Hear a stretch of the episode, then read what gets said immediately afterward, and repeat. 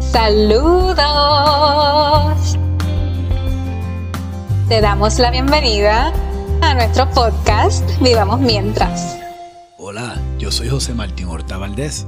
Y yo soy Keila Marí Díaz Morales. Ambos, además de ser esposo y esposa y padres de Noé Martín, también somos jueces y los cánones de ética judicial nos requieren hacerles la salvedad de que nuestras expresiones responden a nuestras ideas, criterios u opiniones personales y no representan la posición oficial del Poder Judicial de Puerto Rico.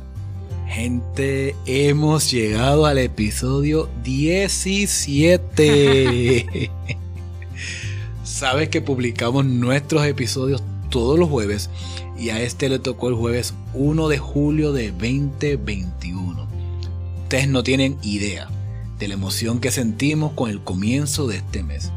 Julio significa mucho para nosotros por todo lo que ha pasado en los años anteriores y sabemos que este julio 2021 traerá muchísimas bendiciones nuevas a nuestra familia.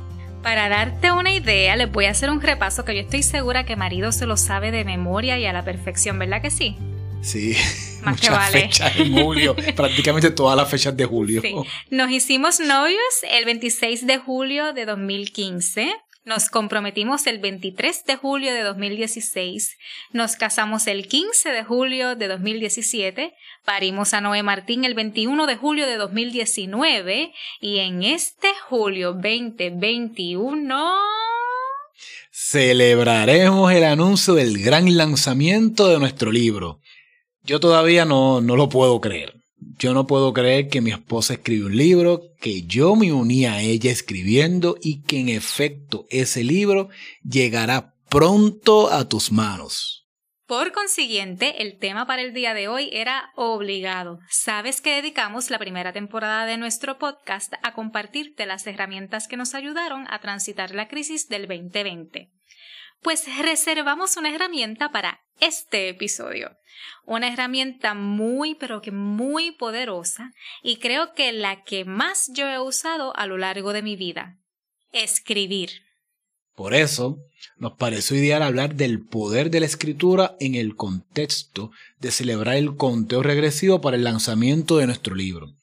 Así que, como siempre, te compartiremos nuestra experiencia sobre cómo nos ayudó a escribir con la esperanza de que sea útil para ti y claro, haciendo la salvedad de que sabemos que no todo funciona para todo el mundo y que nuestra recomendación principal siempre será buscar ayuda o consejería profesional. En mi caso, mi clase favorita siempre fue el español. Sin embargo, tengo que reconocer que cuando conocí a Keila, y la vi en acción me di cuenta de que hay personas mucho más obsesionadas con eso del buen escribir que yo. Qué bandido. Wow. Siento el impulso de defenderme, pero es que pues es verdad. Reconozco que me disfruto mucho todo lo que tiene que ver con la comunicación escrita y también la verbal. Ya ustedes ven que no me callo. Yo les puedo comentar que amo escribir desde bien temprana edad y desde bien temprana edad significa desde antes de entrar a la escuela. Yo recuerdo mi primer día de clases, estuve bien molesta porque no escribimos y no estrené mis libretas. El asunto es que desde siempre me ha encantado escribir. He llevado journals, he soñado con publicar revistas, fundar periódicos, crear blogs, escribir poesía, componer canciones, y yo decía que a los 25 yo tendría cinco libros publicados. Eh, ¿Terminaste? Por ahora. Eso que, que les cuenta Keila no es una exageración. Nosotros hicimos un Eurotrip y quiero que sepan que ella llevó un journal en el que todos los días escribíamos qué habíamos hecho, qué habíamos visto, qué anécdotas vivimos. Ella me montó en ese viaje y yo le hice la competencia porque no podía hacer que mi parte fuera menos buena que la suya. Ese hábito continuó con el embarazo Keila comenzó un journal en el cual escribíamos cartas a Noé contándole cómo iba su gestación y los sueños que teníamos para él. Sorprendentemente, aunque en otro momento hubiera pensado que eso sería una tarea pesada, me la disfruté muchísimo y lo tomé como un ritual.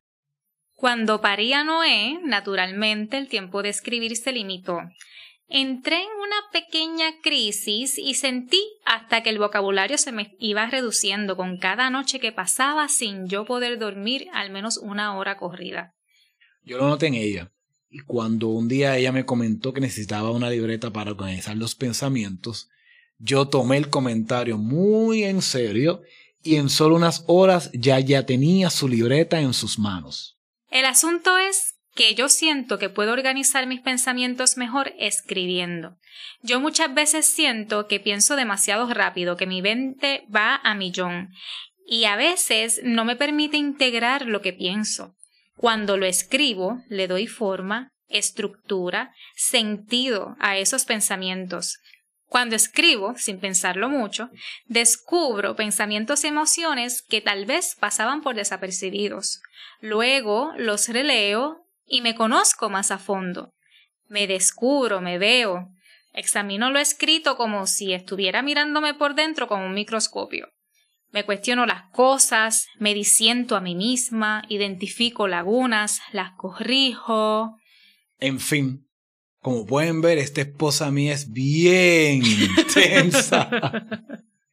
Pero sí, en serio, les puedo decirles una cosa. Cuando ella comenzó a escribir el libro, que yo vi en ella que iba bien en serio, y que leí las primeras líneas que escribió, me nacieron las ganas de unirme. No sé cómo explicarlo.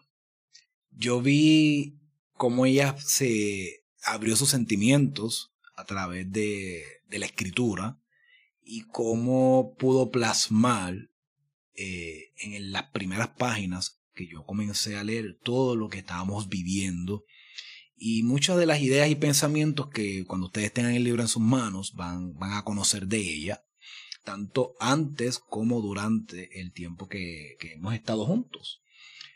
Y yo dije, wow, yo, yo creo que que me va a venir bien, que me va, que me va, que va a ser muy positivo para mí, eh, habiendo pasado la crisis de salud que vivimos en el 2020, yo también plasmar, yo también escribir eh, lo que estaba sintiendo y empecé. No les voy a decir cómo fue que, que se dio el proceso, eso lo van a descubrir cuando tengan el libro en sus manos y cuando hablemos un poquito más del libro, de cómo se dio ese proceso de la técnica de redacción, pero sí, eh, para mí fue un proceso de, de comenzar a sanar.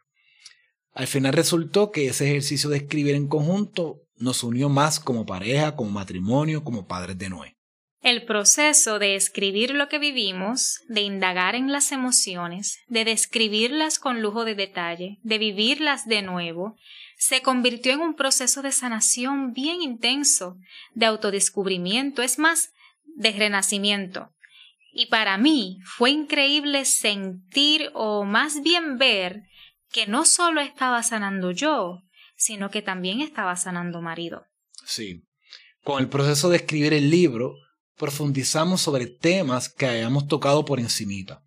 En más de una ocasión, Keila, luego de escuchar mis grabaciones, llegó a donde mí abrazándome entre lágrimas. Eso es verdad. Wow, sí, se me paran los pelos.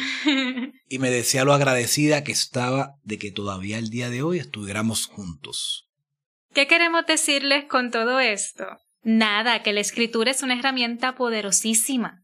Te ayuda a dar presencia a tus emociones, a gestionarlas, a aprender de ellas te ayuda a ponerle nombre a las experiencias que has vivido, a lo que vives hoy y concretiza los anhelos que visualizas para el futuro.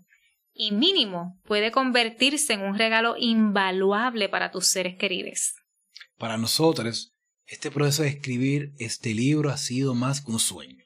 Ha sido un renacimiento, una sanación milagrosa, un privilegio que vemos como lujo, pero que en realidad todos y cada uno de nosotros lo podemos lograr. Se trata nada más y nada menos que dedicarte tiempo, de estar contigo, de conversar contigo, de abrazarte con tus propias letras, de eternizar tu existencia. Ay, mi amor, pero qué inspirado. Me encanta. Gracias. Mira, Ya vamos a ir dejándote a ti que estás del otro lado. Podemos estar todo el día hablando de este tema. Y eso que lo tocamos por encimita, no quisimos irnos técnicos sobre lo terapéutico del asunto y las técnicas. Solo te recomendamos permitirte fluir, permitirte expresar todo lo que piensas y sientes, permitirte escucharte para que tu interior te cuente quién eres realmente. Como te hemos comentado por Instagram y Facebook, preparamos para ti las herramientas para que vivamos mientras. Un ebook gratuito en el que te compartimos lo que nos ayuda a transitar la crisis del 2020. Suscríbete y te lo enviamos, no sin antes hacer la salvedad de que su contenido no sustituye consejería profesional. Cuando te suscribas, recuerda abrir el correo electrónico que te llegará para confirmar tu suscripción. Si no lo confirmas, tu correo electrónico no aceptará nuestros Salvemos al mundo desde adentro. Y vamos mientras. Y vamos mientras.